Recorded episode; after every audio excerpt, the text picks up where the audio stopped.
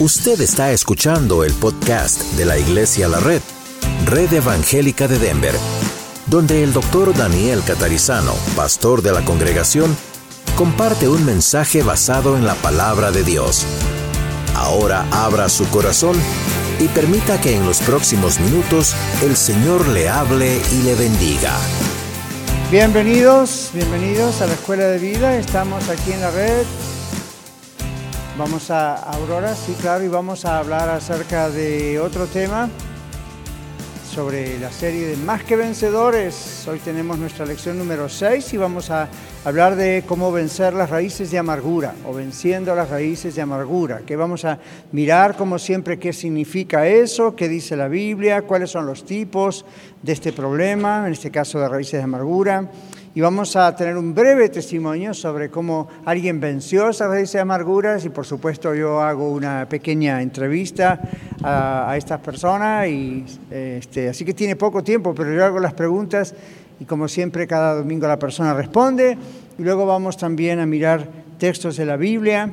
Así que vamos a orar y damos la bienvenida también a los que están escuchándonos en el radio o en los podcasts y aquellos que también reciben el podcast vía sus familiares y amigos de la red que se los envían, ¿verdad? A México, a otros lugares.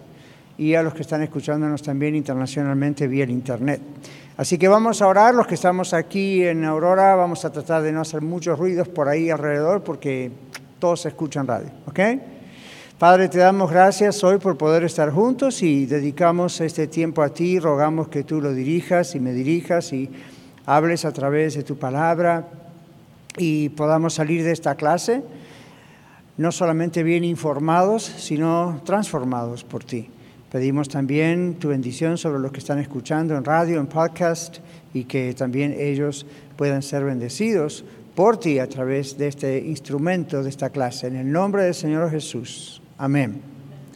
Vamos a abrir nuestras Biblias en Hebreos capítulo 12, versículos 14 y 15. Ahí aparece una expresión que es raíz de amargura no siempre ha sido bien interpretada o no siempre se ha usado bien, pero Hebreos, ahí al fondo de la Biblia, Hebreos capítulo 12, tiene un título que dice puesto los ojos en Jesús. Los títulos, como saben, no son originales en la Biblia, pero se agregaron más tarde para ayudar a encontrar textos y temas.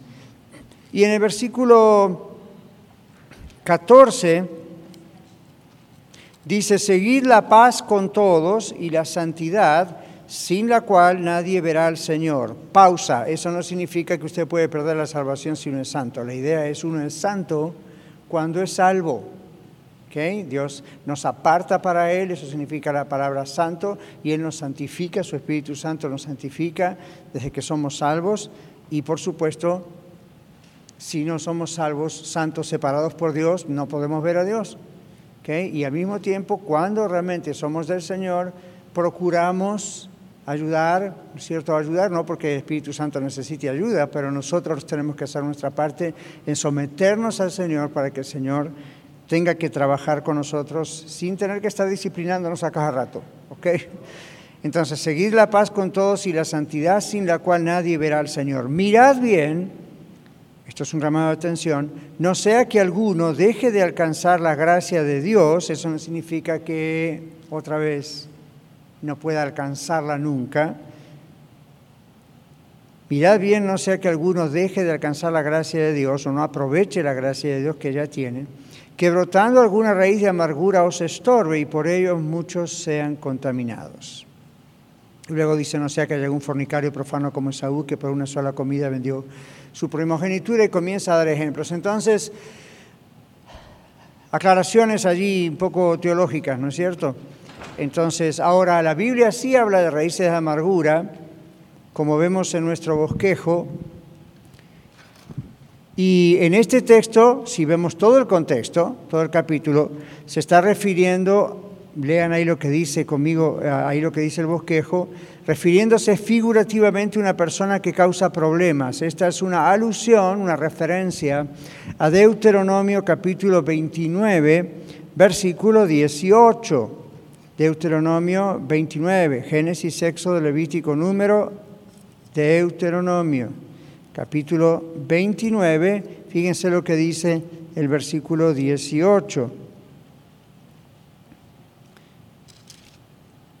Dice, no sea que haya entre vosotros varón o mujer o familia o tribu cuyo corazón se aparte hoy de Jehová vuestro Dios, nuestro Dios dice aquí, para ir a servir a los dioses de estas naciones, no sea que haya en medio de vosotros raíz, raíz que produzca hiel y ajenjo. ¿Okay? La idea de una sustancia que produce amargura. Ahora, en el contexto de Deuteronomio, Dios está eh, en su pacto con el pueblo de Israel diciéndoles que no se mezclen con naciones extranjeras, porque las naciones extranjeras de aquel tiempo siempre eran paganas, traían sus ídolos. ¿Han visto cómo dice en aquel tiempo las mujeres no tenían que casarse o los hombres no tenían que casarse judíos con gente de otros pueblos? Hoy en día nuestra mentalidad es ¿por qué no? ¿Acaso no me puedo casar con una persona que no sea latina o hispana? Es que ese no es el problema. El asunto en aquel tiempo era que Israel era un pueblo separado para Dios, por Dios y para Dios, y el mezclarse con naciones extranjeras vía, por ejemplo, el matrimonio, traía idolatría de los dioses paganos de esas naciones. Entonces el Señor dice, no se casen con esos pueblos, no se casen con gente de otros pueblos porque van a traer a su hogar idolatría y eso trae raíces de amargura, eso trae división, eso trae ¿Ven? Ese es el contexto. Cuando, hablamos, cuando vamos al libro de Hebreos, como recién, ese es el contexto. Ese es el contexto original. Ahora, hay aplicaciones secundarias. En los textos en la Biblia hay aplicaciones directas o primarias. Y en muchos casos hay detrás aplicaciones secundarias. ¿Okay? Es decir, el texto se puede aplicar primeramente a lo que se debe aplicar de acuerdo al contexto y luego puede tener connotaciones secundarias, es decir, se puede aplicar también algunas otras cosas. Este es el caso del libro de Hebreos. La interpretación original de Hebreos 12 tiene que ver con la idolatría, tiene que ver con no mezclarse con el paganismo, no, permitir eso, porque produce raíces de amargura, hiel y ajenjo y esas cosas. Pero la interpretación también da lugar a que pensemos en otras formas de raíces de amargura u otras razones por las cuales se pueden producir raíces de amargura. Entonces observemos aquí en el bosquejo, y el ajenjo es una figura para referirse a la amargura y una imagen impactante del fruto destructivo producido por la idolatría. Ese fue el contexto de Deuteronomio. Hechos capítulo 8, versículo 23. Hechos 8, 23. Allá atrás lo tiene Leti, por favor. A ver qué pasó allí porque en hiel de amargura y en prisión de maldad veo que estás. Pedro le dice eso a quién, ¿recuerdan? A Simón Mago, ¿qué? Y él que quería comprar el Espíritu Santo, el poder, la unción, y el derramamiento del Espíritu Santo que él veía en los apóstoles, lo quería comprar por dinero. Y dice, tu dinero perezca contigo, le dice Pedro. ¿verdad? Pero más allá adelante cuando él dice, yo rueguen ustedes por mí a Dios, y, Pedro, tú estás en una situación, se pudo discernir que estaba en hiel de amargura. Entonces, ¿qué tiene que ver, dice uno, eso con lo que este hombre quiso hacer? Lo que ese hombre quiso hacer es una demostración de lo que estaba dentro de su corazón. ¿Ven? Cuando una persona tiene una raíz de amargura, ya vamos a ver hoy, lo expresa de un sinfín de maneras diferentes. ¿okay? Seguimos aquí. Muy bien, pasamos el texto de Hechos 8:23. Toda persona, y es el texto que leímos 12:6 Hebreos, y todo principio corrompido que propaga la corrupción, eso tiene que ver con raíces de amargura. Una persona que tiene raíces de amargura propaga corrupción, crea divisiones en su familia, crea divisiones en la familia de la iglesia, crea divisiones en el trabajo, y ya lo van a ver más claro cuando pongamos los ejemplos que tengo. Dice aquí que muchos que, hay que tener cuidado porque si no muchos pueden ser corrompidos por la raíz de amargura de esa persona. Bueno, muchos, pongo acá, en el texto de Hebreos 12, significa que toda la congregación, porque ese texto está escrito en una iglesia. Entonces la idea es que puede llegar a corromper a la congregación. Mientras, dice, la raíz esté debajo de la tierra, como pasa con las plantas, no se puede remediar. Pero cuando brota, se debe tratar con audacia. ¿Qué dice Mateo 13, 26? Mateo capítulo 13, versículo 26. Y cuando salió la hierba y dio fruto, entonces apareció también la cizaña. Ajá, ¿recuerdan la parábola del trigo y la cizaña? Los labradores quieren ir a arrancarla y el dueño dice no, porque pueden llegar a equivocarse y arrancar ambas cosas. Y lo mencionamos en el mensaje pasado también, no solo la lección, sino el mensaje pasado también. Entonces, pero la idea ahora para nuestro, nuestra lección, el contexto de raíz de amargura, es hay que esperar que brote para saber que hay una raíz de amargura o qué está pasando. Entonces, hoy vamos a ver en, ah, en la lección, en los ejemplos, ahí están esos brotes, cómo podemos detectar si tenemos raíces de amargura. Aquí ponemos también otra cosa. Dice, los malos principios, las malas ideas, los malos recuerdos y heridas del pasado, todo esto es lo que se debe arrancar. Ahora usted dice, ¿cómo voy a arrancar, pastor, la memoria de algo malo que me hicieron? No se puede arrancar lo que le hicieron, pero se puede arrancar la memoria negativa de lo que le hicieron. O sea, uno recuerda, pero la reacción al recuerdo tiene que ser diferente a lo que fue en aquel momento. Si no, usted no está sano todavía. Una, una, una, una manera de saber si estamos sanos de una raíz de amargura eh, es, ya no la tengo porque aunque no puedo volver al pasado y evitar lo que me hicieron o lo que pasó, ya no me afecta el recuerdo de la manera que me afectaba. No me vienen ideas de venganza, no me viene y un dolor en mi corazón tan grande que no lo puedo superar. Ah, ya, ya, está, ya pasó. Que nada más es un mal capítulo, es un mal recuerdo. ¿Comprendemos? Ahora, entonces los malos principios, y esto también pueden ser raíz de amargura. Por ejemplo, la idolatría es un mal principio, es un principio religioso equivocado, es una herejía. Eh, ah, eh, malos recuerdos y heridas del pasado. Todo eso es lo que se debe hacer, ¿qué? Arrancar. Entonces uno tiene que escarbar. Para ustedes como yo, muchos de ustedes como yo y los que están escuchando en radio, tal vez pastores u otros líderes que trabajamos con necesidades de la gente, esas son las cosas que tenemos que ayudarles. ¿okay? Ah, no, no, jueguen al psicólogo o a la psicóloga, pero esas son las cosas que uno tiene que orar y, y trabajar y hacer preguntas para ver dónde está la causa del problema actual. Siempre hay algo que causa ese problema matrimonial, siempre hay algo que causa ese problema con los hijos, siempre hay algo que causa ese problema emocional, siempre hay algo que causa esa pelea, siempre, ¿ven? Entonces, no hay que tratar de podar la planta, como quien dice, vamos a calmar las, los problemas superficiales. Hay que agarrar pala y pico y cavar profundo. A ver, ¿dónde está? ¿De dónde surge? Por ejemplo, en consejería profesional decimos eso, si, uno tiene un problema de ira, usted está tratando con una persona que dice, yo tengo mucha rabia, mucha ira y no sé por qué, no trate de decirle, hermanita, hermanito, un cristiano no debe tener ira, ya lo sabe, eso no soluciona nada, eso le puede recordar algo, pero el asunto es, ¿y por qué ocurre eso? ¿Qué es lo que ocurre? Adentro hay algo que produce eso. Entonces, digamos, para el caso que dije, la ira es la flor, no la raíz. Si queremos otro tipo de flor, mm, vamos a tener que cavar más profundo y ver cuál es el problema que causa ese tipo de cosa que no es agradable. Seguimos en el bosquejo. No confundir amargura, que estamos hablando de eso, con qué cosas? Frustración duradera, recuerdan cuando hablamos de cómo vencer la frustración, Frustración puede ser momentánea, pero si es duradera por mucho tiempo ya es amargura. Pero si no, es una frustración duradera, resentimiento, esa es la amargura, realmente es un resentimiento, entra en la categoría de resentimiento, de frustraciones crónicas, eso es amargura.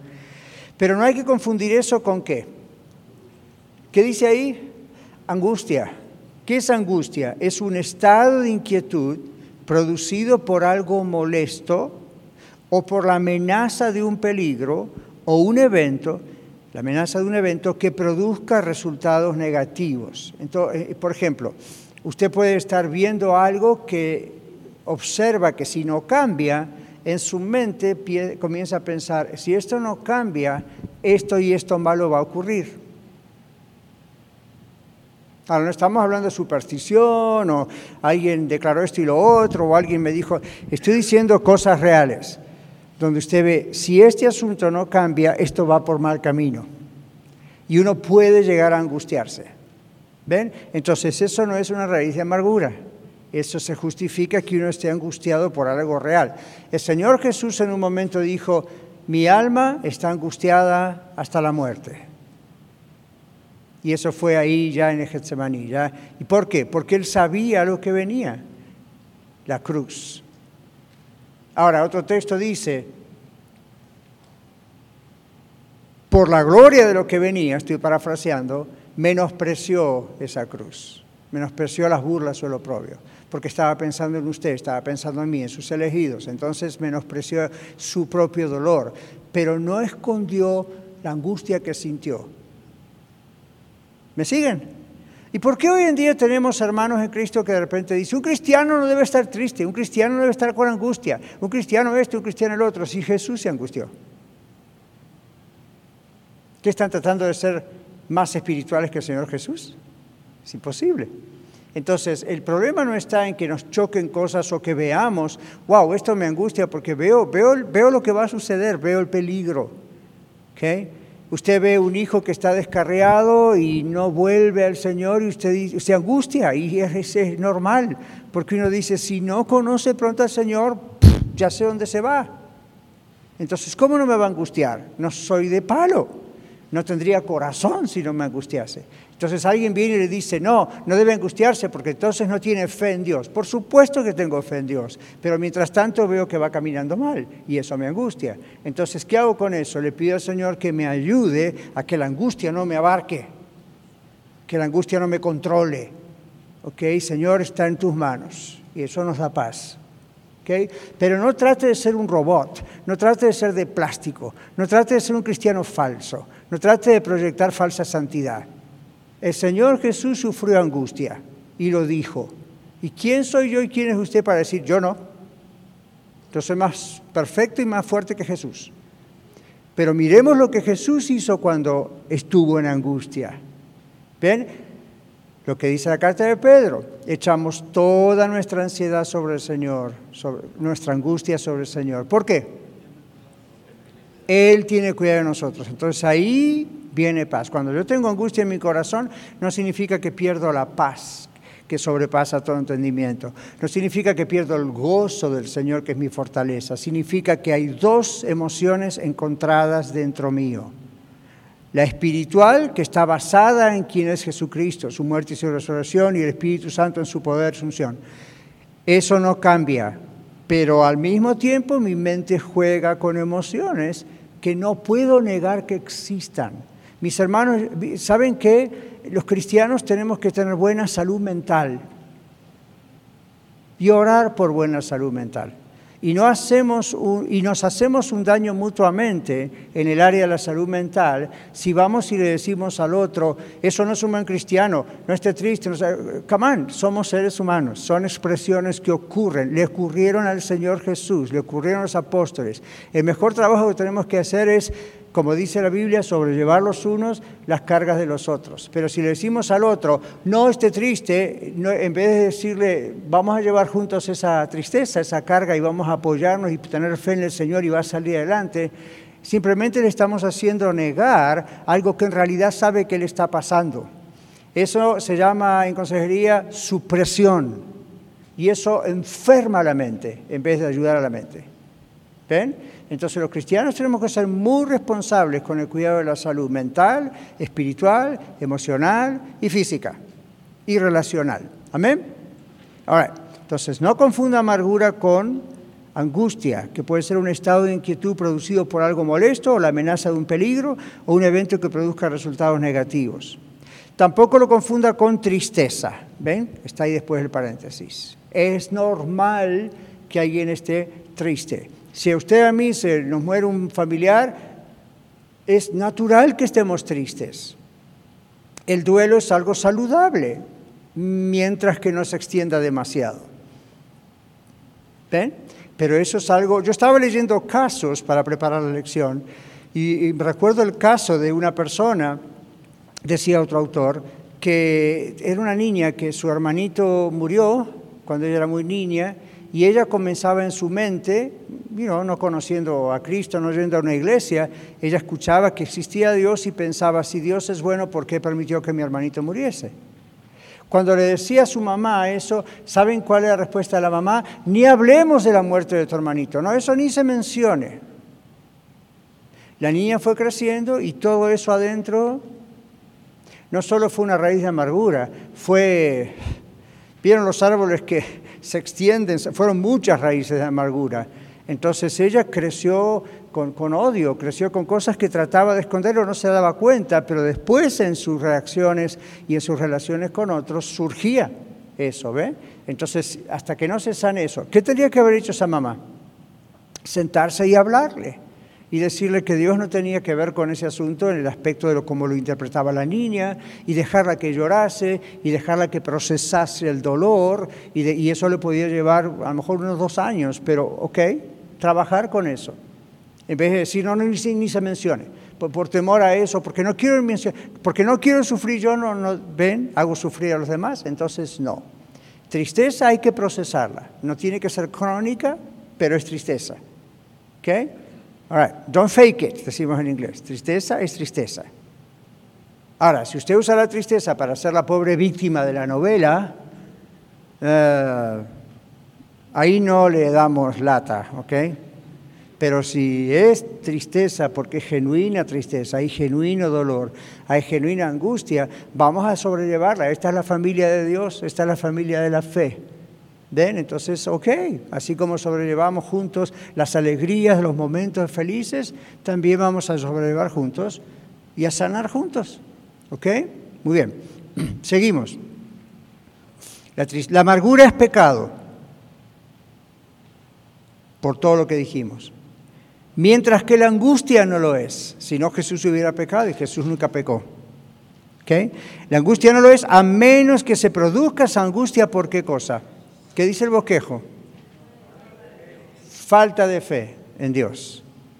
Entonces, si la angustia se produce por falta de fe en Dios, ah, ahí ya estamos pecando. Pero vieron lo que les dije antes, uno puede estar angustiado y sin embargo la paz que sobrepasa todo entendimiento no se va. El gozo que es mi fortaleza en Dios no se va. Está allí, no se expresa con tanta you alboroto que se produciría cuando uno está súper feliz, pero lo importante es que eso no se va. Y esa es una de las cosas que le muestran a usted que usted ha nacido de nuevo en Cristo. ¿Ve? Frente a conflictos y situaciones, su paz interna con el Señor, eso no se va. ¿Ven? Su, gozo, que su fortaleza no se va. Lo que pasa es que confundimos gozo con felicidad. ¿Okay? Felicidad es una expresión externa. Hoy estamos felices, mañana no. Eso no significa que no seamos felices, ¿verdad? O que no tengamos gozo. Así que no confundamos. ¿eh? Gozo es algo que es una virtud de Dios en la vida del cristiano. La felicidad es linda, pero son una emoción que va y viene.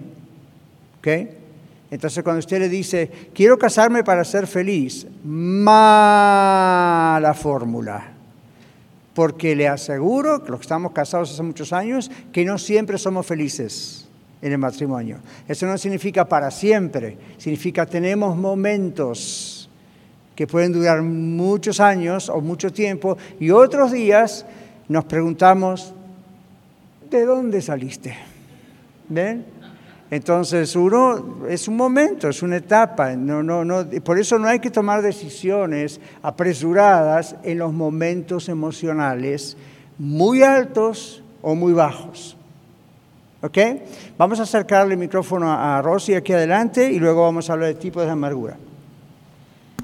Pastor, entonces la amargura no puede llegar en un cristiano. Sí, decíamos recién el Señor Jesús dijo eso en un momento. Recuerda, mi alma está angustiada, pero hay que notar que es una angustia momentánea, una amargura momentánea. Acá estamos en la lección pensando, como dice aquí, en la amargura como una frustración. Mira el paréntesis, cuando dice no confundir amargura, dice que es amargura, frustración duradera, resentimiento, eso es pecado. Ahí cuando los cristianos no, ahí estamos pecando si tenemos resentimiento, si tenemos rencor, si, es una frustración que no nos podemos sacar de encima, estamos pecando. Eso es una amargura eh, que realmente ya es pecado. Pero vea la diferencia entre amargura y angustia o tristeza. ¿Ok? Por eso acá dice, la amargura es pecado, mientras que la angustia no lo es. A menos que esa angustia se produzca, produzca por falta de fe. ¿Está claro? Entonces, cuando usted quiere ayudar a otro hermano o hermana en Cristo, acá en la iglesia, por ejemplo, ah, y está angustiado, e, esa es lo, que, es lo que uno averigua. Dentro de esa angustia, hermano o hermana, ¿realmente tiene fe que Dios está en control de esto? Y, y, le voy a decir una cosa, todos nosotros somos muy automáticos, tenemos respuestas automáticas.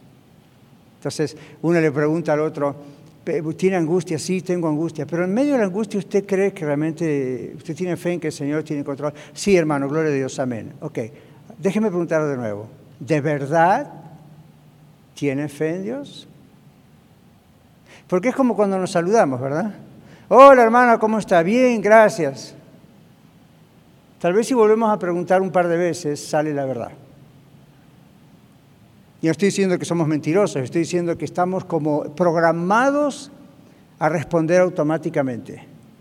Yo les dije hace un tiempo atrás, se da cuenta entre cristianos muchas veces, en vez de decir, hola hermano, ¿cómo está? Dios le bendiga.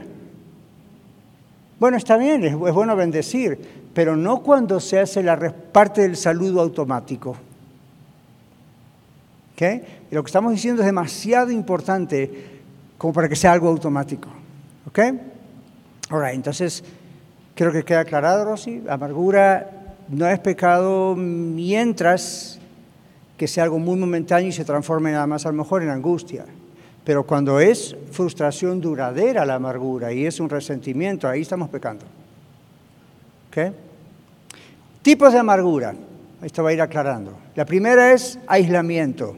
Y no está la primera porque es lo que primero ocurre, sino que tiene que estar en una lista. Aislamiento es no tomar parte en actividades sociales, por ejemplo, no cooperar con otras personas. Esto nos pasa a todos, un día no nos sentimos bien, nos duele la cabeza, estamos descompuestos o tuvimos un mal día y ese día no queremos tener gente alrededor o tener una actividad social en la iglesia o en la familia. All O no queremos cooperar en un trabajo que hay que hacer. Alguna vez, ok, a mí me pasa, a usted le pasa, eso nadie le puede negar. Pero cuando eso es algo que ocurre siempre, es un patrón de conducta, uno nunca quiere sociabilizar, uno nunca quiere cooperar. Es probable que esa persona está produciendo esto que se llama aislamiento y esa es una demostración de que tiene amargura en su corazón. Entonces, ¿por qué se aísla? Para evitar el contacto social. ¿Ven? Segundo, comentarios negativos. ¿Han escuchado personas que usted dice todo va muy bien y estamos teniendo una linda conversación hasta que la persona mete su cuchara, como decimos? O su tortilla o lo que sea, y siempre sale con un comentario negativo, esa persona sufre de raíces amarguras aunque no lo sepa. Ven, aunque no se dé cuenta. La persona negativa pregona, ¿ok? Como uh, vocifera su propia amargura. ¿Por qué siempre le tiene que encontrar? Ustedes conocen un dicho que dice, le encuentra la quinta pata al gato. ¿Sí lo conocen? O puede ser al perro o al elefante, no importa qué animal sea, es un cuadrúpedo. Pero, pero ven, siempre le encuentra la quinta. Y usted dice, pero si no existe esa pata. Ah, no, pero vamos a crear aquí un problema. Entonces, esa persona expresa sus raíces de amargura. Entonces uno dice, ¿por qué hace eso? Bueno, quizá inconscientemente no se da cuenta por qué tiene esa forma de mentir o esa forma de crear un caos allí. Como que no le hace feliz que se hable de otra persona o de una situación muy bien. Ahora, hay ocasiones en que uno tiene que denunciar lo que está mal. Yo he predicado sobre falsos profetas. Cuando yo hablo de falsos profetas, no estoy buscándole la quinta pata al gato, les estoy diciendo lo que realmente sucede. No estoy por envidia, por celos, estoy diciéndole, mire, la Biblia dice que lo que este está diciendo es mentira.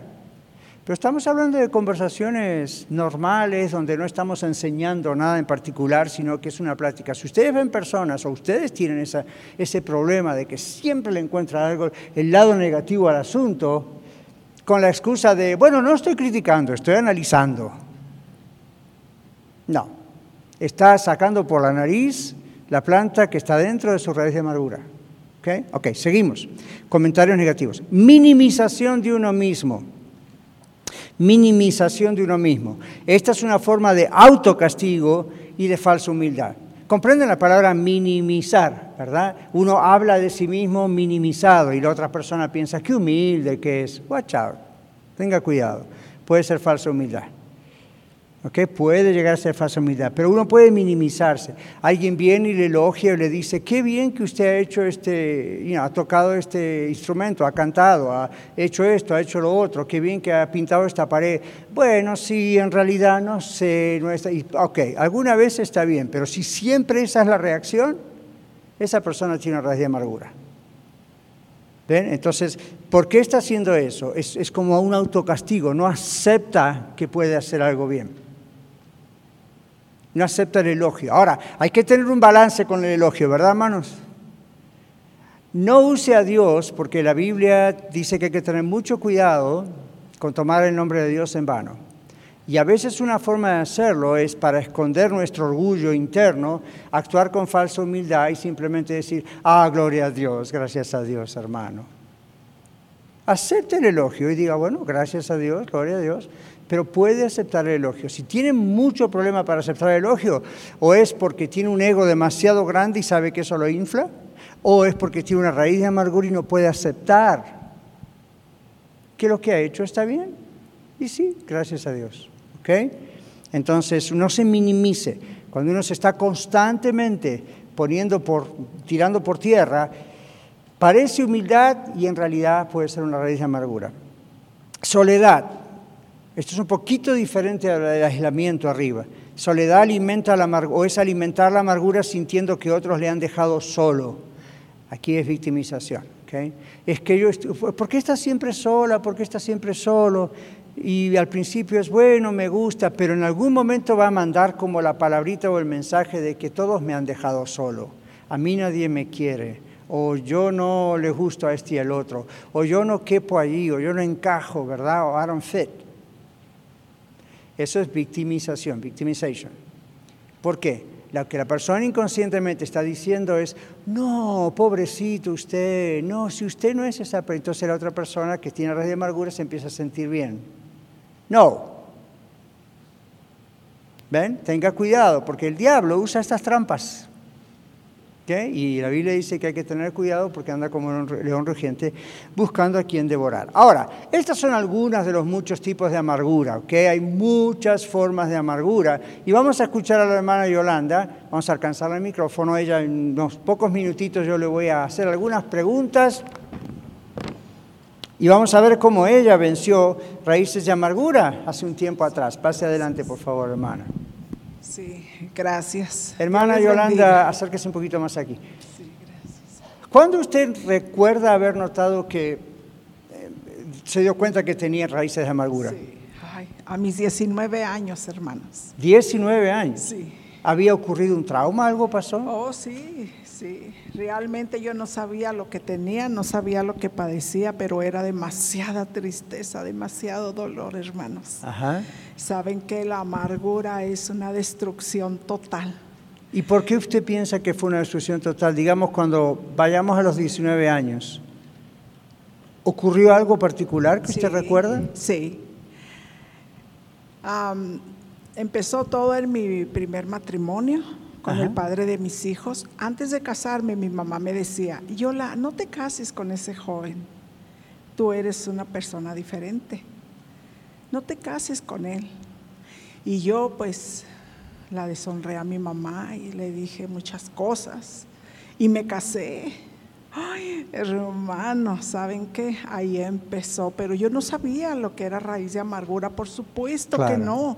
Yo lo estoy entendiendo hasta ahora, hermanos, que el Señor nos está mostrando lo importante que es huir de eso, no abrir puertas a nada de la raíz de amargura. en ese tiempo, Yolanda, no conocía a Cristo usted todavía. No, no, no. Yo conocí al Señor ya como a los cerca de los 50 años. Yo duré como 30 años, hermanos. Mm, era una tristeza, era una tristeza, un dolor, una impotencia, odio, tenía tanto rencor porque me pasaban esas cosas. Si yo pensaba que me portaba bien, que era, pues que el hogar me gustaba mucho, mis hijos, y ¿por qué me pasaban tantas cosas? ¿Por qué tanto me provocó tanto mm. dolor? ¿Qué reacciones recuerda que tenía Yolanda? lloraba mucho, Lloraba mucho. me aislaba mucho Ajá. con mis hijos. Estaba demasiado delgadita y, y, y era mucho, muy- mucha tristeza. Había peleas. Oh, sí, sí. Estaba siempre como un estado nervioso. Muchas peleas de las cuales yo casi no me, no me defendía como debía. Ajá. No. No, no podía entender por qué estaba recibiendo tanta agresión. ¿Alguna vez culpó a Dios en ese tiempo? No, no, no, Porque no lo conocía todavía. No, yo no le conocía, yo no le conocía, yo no sabía lo que era una raíz de amargura, que es algo tan terrible que yo vine de verdad, de verdad, cuando lo vine a los pies del Señor. Al poco tiempo, al poco tiempo, hermano, no pasaron si acaso cinco años y más o menos, esto es un proceso. Ajá. Dios, gracias Padre. Yo vivo tan agradecida, hermanos. Mm. Y Dios dice que vivamos prudentes Sí.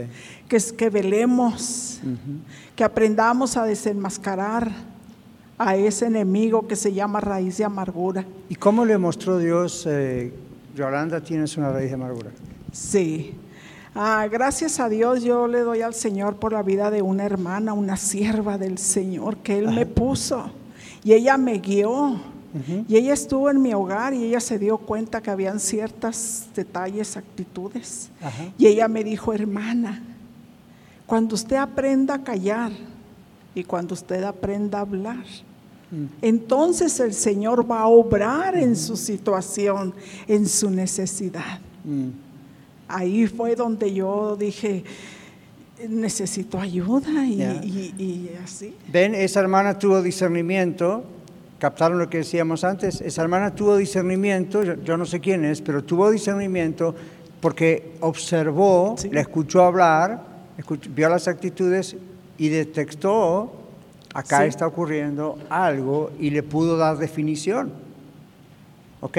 Sí, sí, definitivamente ella es guiada por el Señor y ella me guió y no y no fue así como tanto tiempo. Ajá. Pero ella en cuanto me despertó un poco eh, por la gracia del Señor, ¿eh? porque Dios la usó a ella para enseñarme Claro. a identificar al enemigo. Ella me dio a, a que yo siguiera ciertos pasos, hermanos, que son muy importantes. La raíz de amargura nos pone en pleito con todos, hasta con nuestro propio esposo, lo que más amamos, a nuestra mamá, a toda la familia. La raíz de amargura hace una destrucción total, total, hermanos. Bien, entonces, en vez de, yo aprendí que en vez de pelearme con mi esposo, dice el Señor, que nosotros no tenemos lucha contra carne y sangre, Así es. Sino contra principados, contra potestades, contra las huestes espirituales de maldad de las regiones celestes. Sí que el Señor le enseñó, ok, la lucha es, aquí el diablo está usando toda esta situación, la lucha no es contra su esposo. Sí. Nuestra milicia no es carnal, es el problema que a veces tenemos. Los matrimonios están haciendo una guerra carnal. Sí. campal, hermanos. Y saben quién es el que se alegra, saben a quién están nutriendo, al enemigo. Así es. El enemigo les absorbe toda su energía espiritual, que es lo que más le interesa a él. Yolanda, ¿cómo, perdón, ¿cómo fue cambiando su vida cuando usted despertó a eso? ¿El Señor la despertó a eso y qué cambios hizo el Señor? Oh, sí, definitivamente. Cuando yo aprendí a dejarle sus manos libres al Señor para obrar en mi vida, ahí empezó todo. Pero explique un poquito cómo es eso. Sí. Porque hay gente que está escuchándonos en radio, aquí los que están presentes, y es cuando usted dijo, cuando yo le permití al Señor, yo saqué mis manos. En la práctica, ¿cómo hizo eso? Sí, cuando llegamos a tener algún detalle, algún problemita o algo, mi esposo y yo, que le he pedido permiso para compartir todo esto, Ajá. ahí fue cuando yo empecé, sí, a quedarme callada. Yo me subía a la recámara y me arrodillaba, cerraba mi puerta y lloraba con el Señor. Le- pero cuando delante de mi esposo yo me quedaba callada, callada hermanos, aunque yo tuviera la razón, porque nosotros, el Señor nos ha enseñado a que eso no nos preocupe, tener la razón. Claro. No, ese es el problema que tenemos los matrimonios. Yo oraba al Señor y yo me ponía en sus manos y le decía, Señor, sígueme cambiando a mí, enséñame qué es lo que yo tengo que hacer, Señor. Right. Mi parte, Señor, para que seas tú, Señor, quien obre en mi matrimonio, por ejemplo. Amén, Yolanda, pero eh, aún así había momentos quizás de angustia mientras estaba ese proceso de confiar en el Señor. Sí, sí, hermano, sí, esto es un proceso. La liberación nosotros no la podemos hacer automáticamente. La liberación es un proceso y eso lo hace el Señor, siempre y cuando en su corazón haya verdad, verdad de querer ser libre, reconocer de qué quiere ser usted libre y soltarlo, hermanos, porque el problema, el pecado más grande que tenemos es el pasado. El pasado es lo que a usted lo retira, lo retira de la bendición del Señor, de lo presente. Me da la imagen de una persona que está tratando de, como decíamos antes, agarrar la pala, ¿verdad? El pico y escarbar para ver la raíz. Pero la idea es sacarla, no agarrarla con la mano y acariciarla. Sí, sí. Ese pasado. La idea es sacar, de arrancar eso Sí. en el poder del Señor. Y Yolanda, usted dijo también algo, mencionó la guerra espiritual. Y vieron en cuántos lugares la guerra espiritual es. Pase al frente el pastor va a orar por usted y va a reprender al diablo y a tanto demonio. Usted va a hacer cuatro o cinco marometas y va a quedar librado. No, no, no. Y la persona dice, gloria a Dios. no. Después viene la consejería, porque el problema no se acabó. ¿Sabe cuánto estuve Yolanda así cuando tenía la oficina abierta de consejería antes de empezar la iglesia de la red? ¿Por qué, pastor? Me decían si pasé y ya van varias veces que hacen eso y parece que y, um, se manifestó algo y ahora yo estoy bien. Y yo decía, ¿por qué está aquí? ¿Para qué está acá? Sí. Si ya pasó la liberación. No entendían la liberación, el proceso de pedir perdón por su pecado, de reconocer el pecado. Eso hay que Sí. comprenderlo, ¿verdad? Sí, es un tiempo, necesitamos ser testimonios, hermanos, Amén. vivientes. Testimonios, lo que a usted le ha pasado para que usted lo ponga por obra y usted esté vigilando siempre prudente. El enemigo no nos va a dejar. Si conmigo el enemigo, por la gracia y el poder de Dios, perdió terreno, perdió derecho en mi vida, como me tenía destruida, así mire, me tenía. Ajá. ¿Y Juan sabe 10, qué? 10, ¿qué dice? El diablo viene para Matar, hurtar y matar y destruir. destruir. Jesús dijo, yo he venido para que para que tengan vida y vida, y en abundante. Gracias, Yolanda. Sí, sé que es muy gracias. breve, pero usted dijo testimonio y eso me dio el pie para decirlo. Eso es exactamente lo que estamos haciendo en este momento, dar testimonio de la liberación Sí. que el Señor ha hecho en su vida. ¿Me permite un detalle? Ujú, brevecito. Miren, hermanos, la liberación es un paso muy importante que solo Dios lo puede dar. Pero luego viene el, el proceso de la sanidad. Así es. El proceso, hermanos, no se queden con ese dolor. El Señor nos sana, el Señor nos libera. Dios les bendiga. Amén. Gloria a Dios. Gracias, Yolanda. Gracias, hermana. Muy bien. Muy bien, gloria a Dios. Qué bueno. Ven, los testimonios son breves porque son apenas brevecitas entrevistas, ¿no es cierto? Si no, pues podemos estar toda la hora y eso sería muy útil también. Pero la idea es para que sepamos que esto es real, que no es teórico, ¿ok? que el Señor hace eso en nuestras vidas. ¿Cuántos de ustedes han pasado experiencias que hoy pueden decir, realmente Dios me mostró que tenía raíz de amargura, pero el Señor ya me liberó y me está sanando todavía, ¿verdad? Algunos de ustedes igual que yo. Muy bien, vamos a la Biblia.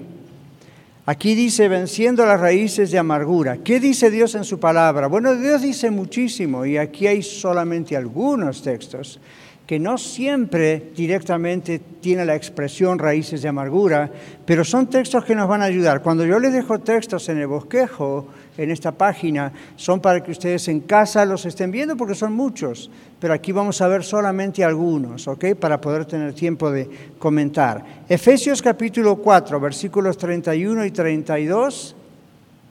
Miguel, ¿ok? Efesios 4, 31 y 32. Adelante, Rosy. Quítense de vosotros toda amargura, enojo, ira, gritería y maledicencia y toda malicia. Antes sed ben- benignos unos con otros, misericordiosos, perdonaos unos a otros, como Dios también os perdonó a vosotros en Cristo. Amén. ¿Cuál es la primera palabra de ese texto? Quítense. de vosotros. Y usted dice, es que no puedo porque Dios tiene que hacerlo, porque yo no puedo. Ahí dice que usted tiene que hacerlo, no Dios. Y Yolanda en su testimonio que dijo, yo solté las manos y yo le dije, ¿cómo fue en la práctica? ¿Y qué hizo? En otras palabras, se encerró a orar para que el Señor le cerrara la boca. Y el Señor le ayudó y cuando llegaban los momentos de conflicto, seguro que tenía ganas de decir algo, pero ahora tenía el control. ¿Qué dice Gálatas capítulo 5 sobre el fruto del Espíritu Santo? Amor, gozo, paz, paciencia, benignidad, bondad, fe, mansedumbre y templanza es control. Entonces, si tenemos a Cristo, el Espíritu Santo que vive en nosotros nos da control. Pero por eso el Señor dice que debemos buscar el rostro de Dios buscarle a Él para que esto pueda ocurrir. Ve lo que dice Efesios 5:18, sean llenos del Espíritu Santo. Esta es la idea, es, ahí está la clave. Entonces, quítense de vosotros esta amargura. Es una orden, no es una sugerencia. Y usted dice, ¿cómo hago? Bueno, ahí escuchamos cómo se hace. Si hay atrás, Marta. Pastor, ¿el resentimiento se puede aprender de nuestros padres? Sí, porque uno los ve resentidos y un niño imita eso. Pero una vez que uno va creciendo y va dándose cuenta, esto es pecado, no lo quiero en mi vida, entonces uno lo desecha. Muchas cosas aprendemos, no solo de padres, de maestros, de, adultos, de gente que en nuestra niñez han sido una figura de autoridad. ¿Ven? Los niños aprenden lo que viven más de lo que uno les dice. Entonces ellos observan y son niños. Los niños no procesan muy bien la realidad de la fantasía. Entonces lo que viven reproducen. Cuando ya van creciendo, ¿okay? por eso por ejemplo acá hay niños que se han bautizado, no muy, no muy pequeñitos, ya cuando entienden bien. Y esas son preguntas que a veces les hacemos para saber si realmente conocen a Cristo. Que ya tienen capacidad de discernir, ok, esta es la realidad, esta es una fantasía, aquí esto está mal, esto está bien, ¿ven? ¿Por qué necesito a Cristo? Soy pecador, ¿ven? Este tipo de cosas. Pero sí, Marta, uno puede, uno imita cosas, pero llega un punto donde Dios nos hace responsables de eso. Porque, momento, el hecho de que mis padres lo hicieron no significa que, ah, yo soy así por culpa de ellos. No, ahora yo tengo que cambiar. ¿okay? Vamos a la otra cita bíblica. Proverbios capítulo 15, versículo 1. Quien no haya leído, a ver si tenemos otras voces en radio. Aquí, aquí, bueno, ok. Pasemos a Miguel. Proverbios capítulo 15, versículo 1. Amén. Dice, la blanda respuesta quita la ira, mas la palabra áspera hace subir el furor. ¿Conocen ese texto? Mucha gente conoce ese texto. La blanda respuesta quita la ira. La blanda respuesta no es la respuesta sarcástica. ¿Saben lo que es el sarcasmo, verdad? Uno no grita, pero lo dice así suavemente, pero está clavando una, una, daga, un, un cuchillo. No, la blanda respuesta no es eso. Dice, la blanda respuesta quita la ira, es decir, tiene que ser una respuesta que logre quitar la ira. Hmm. Entonces no va a ser una respuesta defensiva, no va a ser una respuesta sarcástica, no va a ser una respuesta agresiva. Y eso, cuando oramos al Señor, su Espíritu nos controla. Yolanda dijo cuándo hablar, cuándo callar, cuándo callar, cuándo hablar.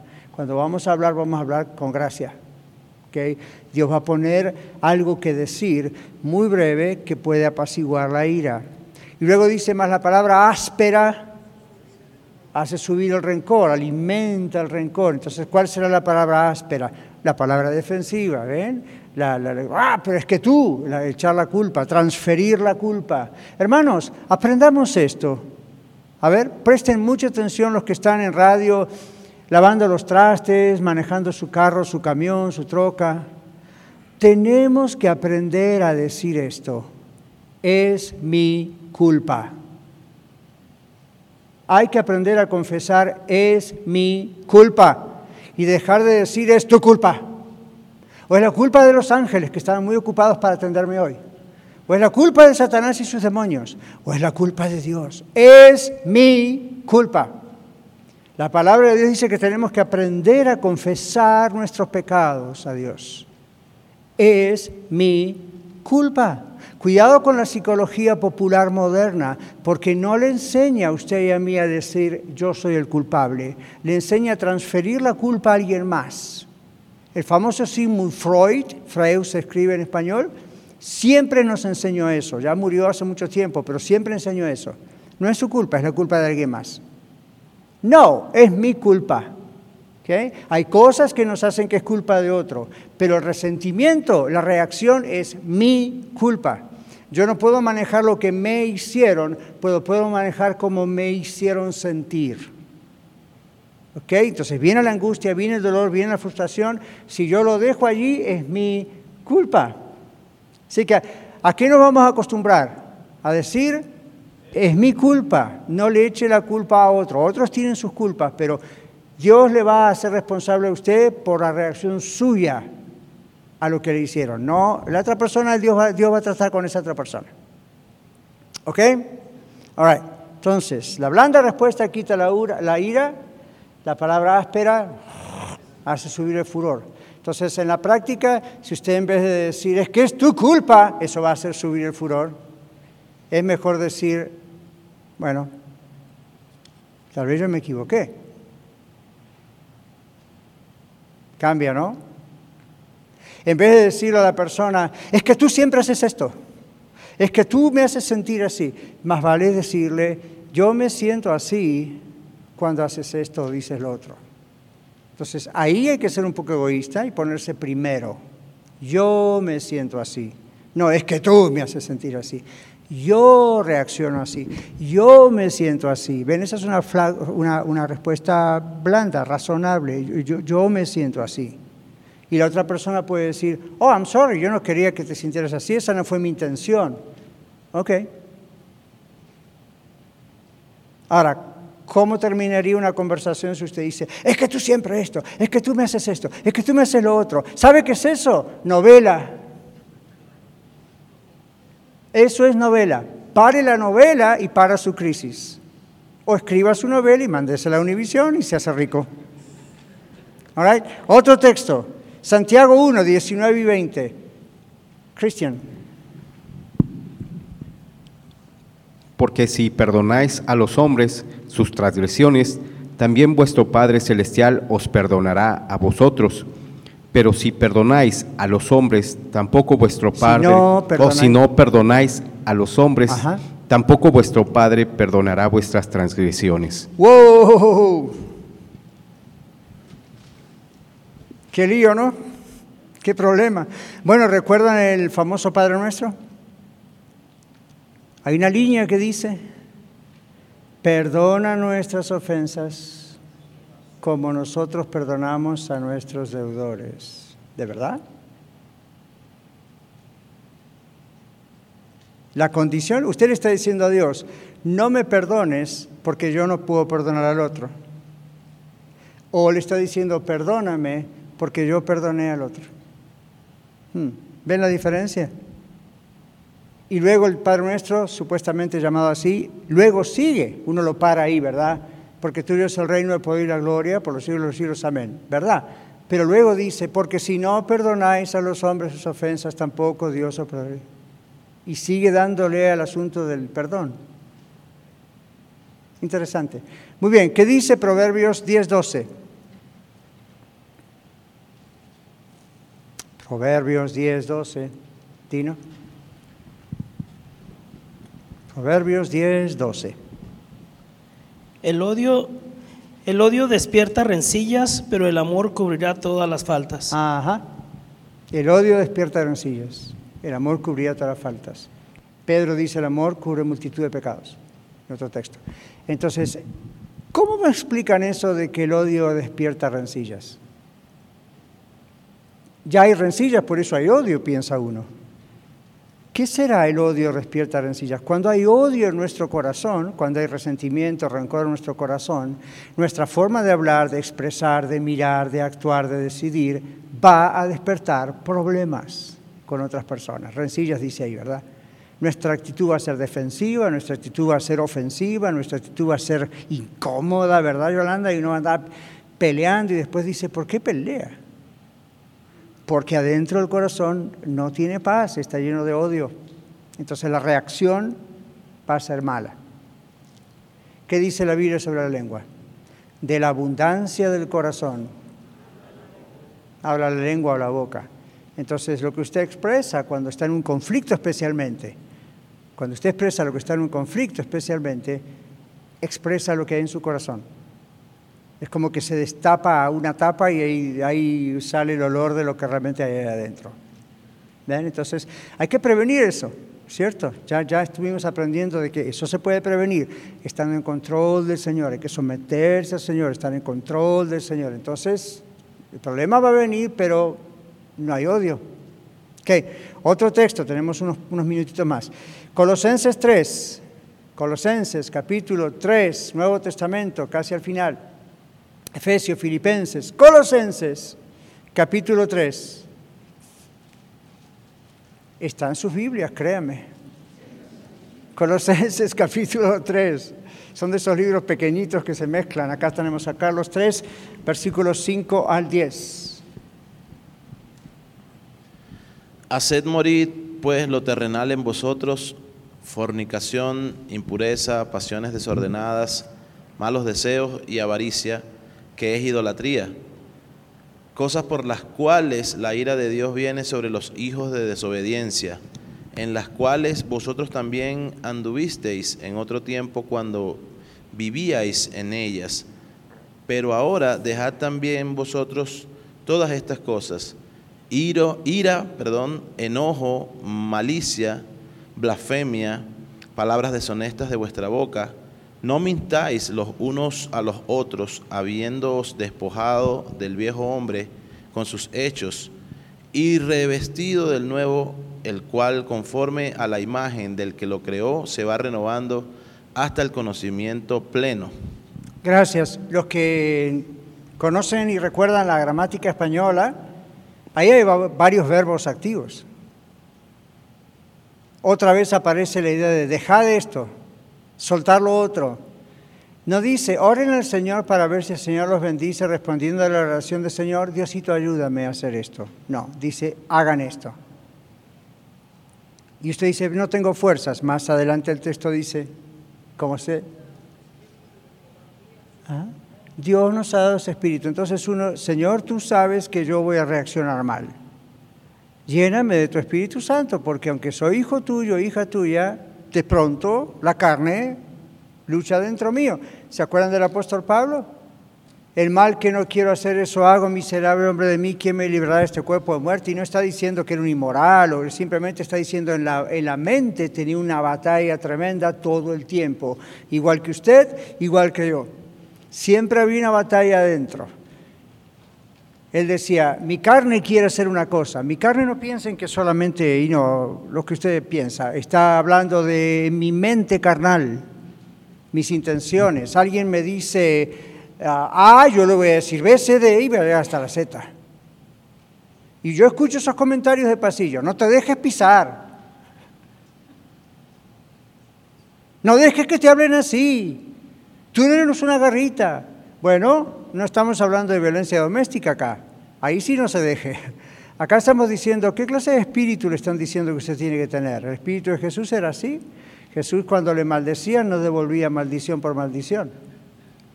Y usted dice, ah, pero era Jesús. Jesús dice que debemos imitarlo a Él, como hombre en la tierra. No Él en su deidad en los cielos, Él como hombre en la tierra. Nos da ejemplo para que sigamos sus pisadas. Entonces, ven estos verbos que aparecen ahí, son siempre órdenes. Y uno no puede traer la excusa de yo trato, intento, Diosito, pero no puedo, porque no está realmente en relación con Dios. Si no, tampoco podría. Tenemos que, aún así, estando en relación con Dios y pidiéndole su llanura al Espíritu Santo, luchamos. Cuanto más cuando no estamos en relación con Él. ¿Ok? Bueno, ahí hay muchos textos más que los invito a ustedes y a los que están escuchando en radio a verlos en su casa y a pensar, marquen esos verbos, marquen esas palabras, busquen un diccionario si no conocen algo, ¿ven? Una palabra, pero no lo lean superficialmente. ¿Aprendimos algo? ¿Sí? Y vamos a salir de las raíces de amargura, ¿ok? Vamos a romperlas porque, bueno, la sangre de Cristo, su Hijo, nos limpia de todo pecado y tenemos poder del Señor para ir en contra de toda fuerza espiritual de maldad que nosotros les damos permiso. No le den permiso. ¿Ok? Señor, te damos gracias por este tiempo y pedimos que tú sanes nuestro corazón y nos ayudes a nosotros en tu espíritu, con tus fuerzas, a recurrir a ti para hacer lo que nosotros tenemos que hacer en obediencia. Gracias, Señor, en el nombre del Señor Jesús. Amén. Muchas gracias por escuchar el mensaje de hoy. Si tiene alguna pregunta en cuanto a su relación personal con el Señor Jesucristo o está buscando unirse a la familia de la Iglesia La Red, por favor no duden en contactarse con nosotros.